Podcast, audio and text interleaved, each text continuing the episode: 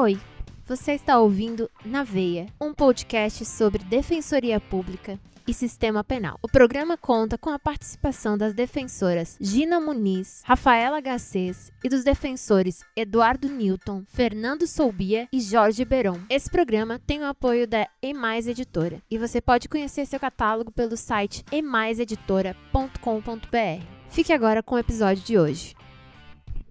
Na veia! Defensoria e Na Sistema veia, Penal. defensoria. Na veia. Defensoria e Sistema Penal. Na veia! Defensoria Na e veia. Sistema Penal. Na veia, defensoria e sistema veia. penal. Na Na veia. veia! Olá, boa noite, boa tarde, bom dia, meus amigos, minhas amigas do Naveia, Defensoria Pública e Sistema Penal. Aqui é o Fernando Soubia. Hoje a gente vai tratar, ou vamos dar um novo enfoque sobre um tema que a gente já até discutiu um pouco, que é o uso de câmeras corporais por membros dos órgãos de segurança pública. Porque a gente tem visto que alguns estados já implementaram programas de instalação dessas câmeras na farda do policial, nomeadamente São Paulo, já fez a instalação de alguns milhares de câmeras, salvo engano, né? E os dados começaram a chegar. E esses dados são positivos, de certa forma. Eles são positivos, né? na verdade, eles são idênticos ou muito semelhantes aos dados que as pesquisas acadêmicas sobre esse tema indicavam, que é no sentido de diminuição da violência policial, da diminuição de práticas e rituais ou do desvio das condutas policiais. né? O policial que faz uma abordagem sem justificativa, ou que durante a abordagem faz uso de violência, ou que no uso de violência faz uso de uma violência excessiva para o caso.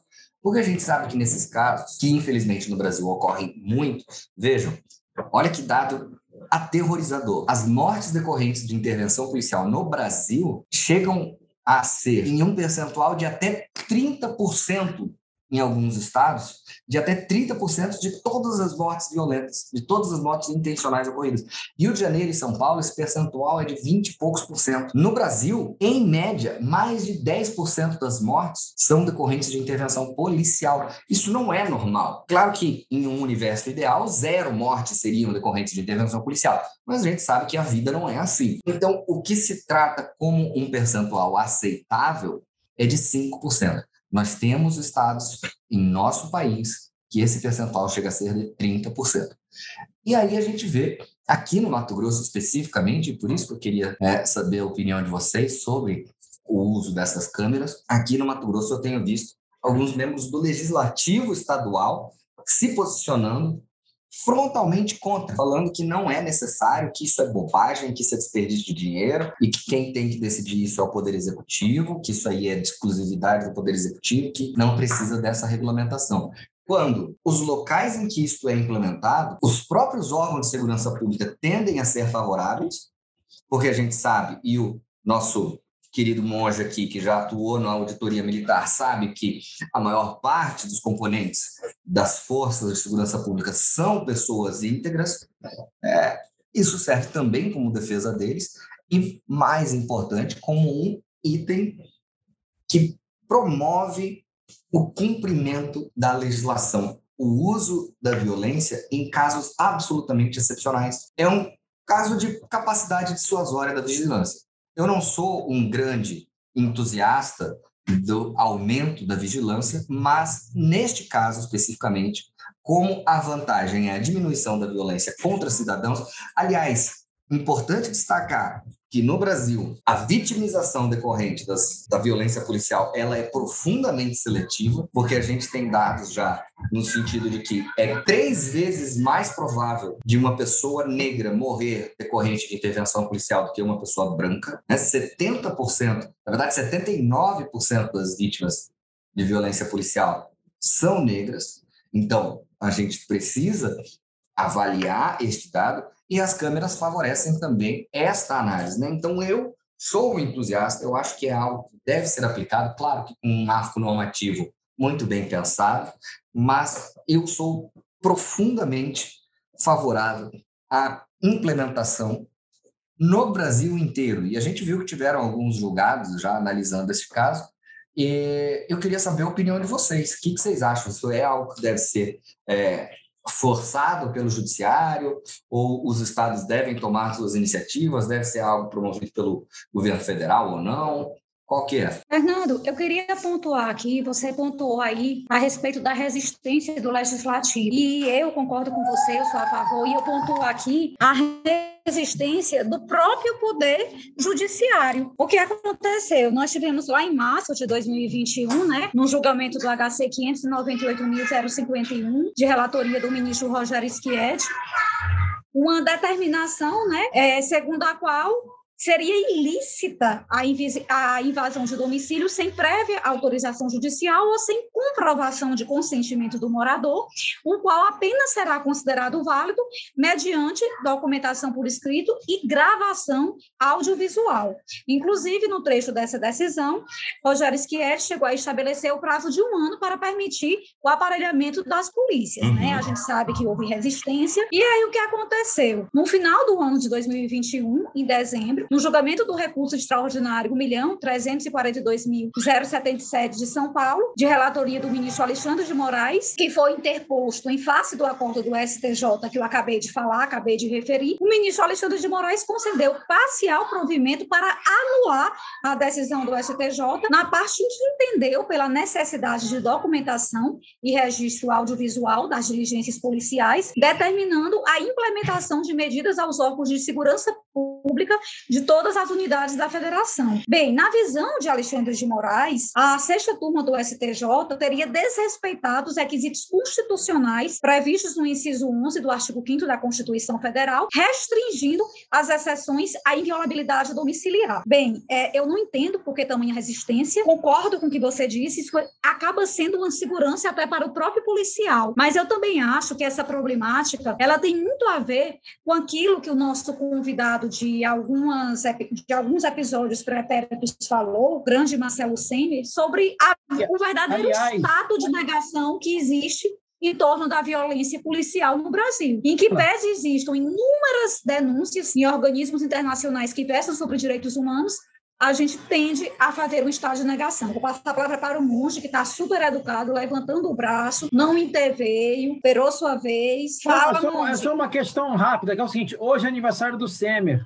Então, é um parabéns Hoje é aniversário nós estamos mandando. É verdade. Um grande abraço. Portas sempre abertas aqui para o Marcel Semer, hein? Portas sempre abertas. Então, era isso. Vou passar a palavra para o Monge para Rafa. O Semer foi muito interessante, né? Porque ele falou que na DPF das favelas, o STF determinou, então, né? Que as forças policiais utilizem. Não, não foi isso, Fernando? As câmeras e tal, mas uhum. no julgado do Alexandre de Moraes, ele veio já com uma outra, uma perspectiva que, vamos dizer assim, não houve coerência nenhuma do Supremo, esvaziou uma decisão lapidar do ministro Schietti, né? O HC 598-051 é uma grande fonte de estudo e de conhecimento. Quem não leu tem que ler. Claro, esvaziou a parte coletiva, mas toda aquela dogmática da questão das, dos ingressos em domicílio e da questão da necessidade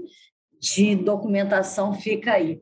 E eu acho importante a gente abordar, já que a gente também já falou com até com o nosso player, sobre a perda até de uma chance probatória. Quando a gente coloca né, as câmeras, os GPS, tudo isso permite, em muitos casos, Fernanda, Gina e Eduardo aqui no, no, Rio, a gente tem muito, eu acho que no Brasil inteiro, muitos delitos em que, principalmente tráfico de entorpecentes e dependendo de alguns crimes patrimoniais, em que a gente só tem a palavra do policial.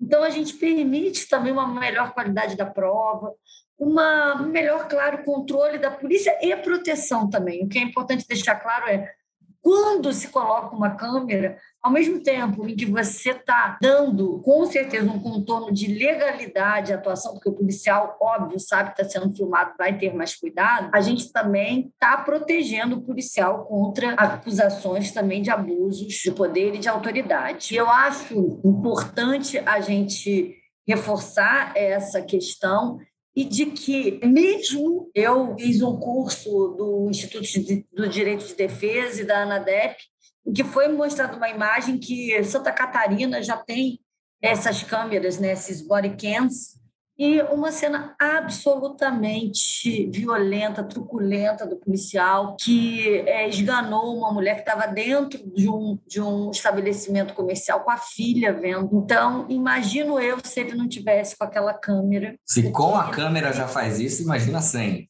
Exatamente, o que não teria sido perpetrado. Então, acho que a gente vive no estado da legalidade. Nós, servidores públicos, a gente pode fazer tudo o que está na lei. Então, para a gente realmente reafirmar esse estado de legalidade, eu acho que o controle policial, eu sou absolutamente favorável a todo o controle. Então, GPS em câmera, GPS em viatura, GPS no corpo e o que mais tivesse, tiver que ter um drone acompanhando as uhum. operações, eu gostaria que tivesse. Nós tivemos, não vamos esquecer do jacarezinho, é, muitas das violações dos direitos foram comprovadas, porque hoje, felizmente, nós temos como documentar esses fatos. Né? Eu me lembro da favela naval lá em São Paulo, que foi um morador numa época que não tinha muita câmera. Diadema. Diadema, lá em Diadema, é, você já fui, foi, titular, fui titular de lá. Já até Rambo. trabalhou. Então. É, o famoso Rambo, né? Exato. Saiu até no Fantástico aqueles vídeos horrorosos dele. Sim, aquilo gerou uma comoção. E hoje todo mundo tem esse acesso. Então, que bom, que bom. Nós não estamos no grupo que sofre as violências, mas a gente conhece, sente na pele. Acho que todo dia, todo dia um defensor que trabalha no crime ouve uma história de uma violação de um direito fundamental. Então, não tem como fazer vista grossa para essa realidade e não ser a favor de todo o controle, sim. Mesmo que esse controle venha até, sim, a ser uma prova contra o meu réu. Prefiro que tenha uma prova aqui tantas ilegalidades permaneçam sendo perpetradas. É isso. Fale, monge, que hoje está aqui na sua forma de antagonista, quase o Diogo Mainardi aqui do. Não, longe disso. Do... Mas olha só, eu só queria só pontuar e vou fazer quatro quatro tópicos aqui, que é o seguinte: de fato, o tema é, câmeras corporais está na moda, mas eu reputo que letalidade policial não se esgota, ou melhor, o combate à letalidade policial não se esgota no tema câmeras corporais. Por exemplo, em São Paulo, nós temos a figura do método Giraldi, que é uma questão de como se deve disparar as armas de fogo, treinamento para que não atinja partes vitais. Eu, quando vim de São Paulo, quando retornei de São Paulo para o Rio, e perguntei aos policiais sobre o método Giraldi, eles fizeram cara de paisagem para mim. Veja, é um método, inclusive, recomendado pela Cruz Vermelha. Aqui no Rio não se conhece método Giraldi. Outra questão, e aqui vem um dever defensorial, um dever de nós quatro aqui, e do Beron também, que não está presente entre nós hoje. É, temos a função de educação e direitos. O que, que nós temos feito de ir aos quartéis e ensinar o que, que é educação de direitos humanos aos policiais militares? Ah, o terceiro aspecto que eu gostaria de destacar também: de nada vale questionar a letalidade policial se não afundarmos na lama, que é o seguinte: o debate sobre a militarização da segurança pública. Veja, eu falo inclusive pelo Rio. Quantas operações de garantia, lei e ordem nós tivemos? O soldado do Exército, nós tivemos um exemplo claro disso naquele exemplo do, do rapaz que foi metralhado pelo tanque lá com mais de 80, mais de 200 tiros. O soldado, ele é treinado para guerra, ele não é treinado para revistar a pessoa, ele não é treinado para a questão da segurança interna do país. E nós estamos cada vez mais investindo na figura da militarização da segurança pública. Veja, agora até, até, até o, o, o, agente penitenciário virou polícia, até ele é polícia. Daqui a pouco teremos, sei lá, polícia municipal, polícia ministerial, polícia defensorial e por aí vai. E um quarto dado que eu queria trabalhar, e aí, ô Fernando, a gente até já antecipou esse debate, eu gostaria de ouvir de você, é um certo receio que eu tenho diante de uma avalanche de dados, que vai chover para mim, eu não sei se eu, eu, eu falo, no meu órgão não tem estrutura, se começar a chover uma porrada de filmagem por aí, eu não vou ter estrutura para ficar vendo videozinho, entendeu? Para ver o que, que o cara fez ou não fez. Você parece que tem uma solução para isso daí. Fala para gente aí. Solução eu não sei, mas é certamente existem mecanismos tecnológicos que permitem né, a delimitação do tempo da filmagem. Tanto porque você tem que pensar o seguinte: se for ficar gravando a câmera 24 horas por dia, existem várias outras discussões que a gente vai incluir nisso aqui. Por exemplo, onde é que isso vai ser guardado? Porque o investimento necessário para guardar milhares de terabytes de gravação seria muito grande. Então, existem mecanismos que ligam a câmera de acordo com o GPS, pode ligar a câmera no momento em que o policial tira a arma do coldre, ou liga a sirene da viatura, ou recebe um chamado pelo Copom.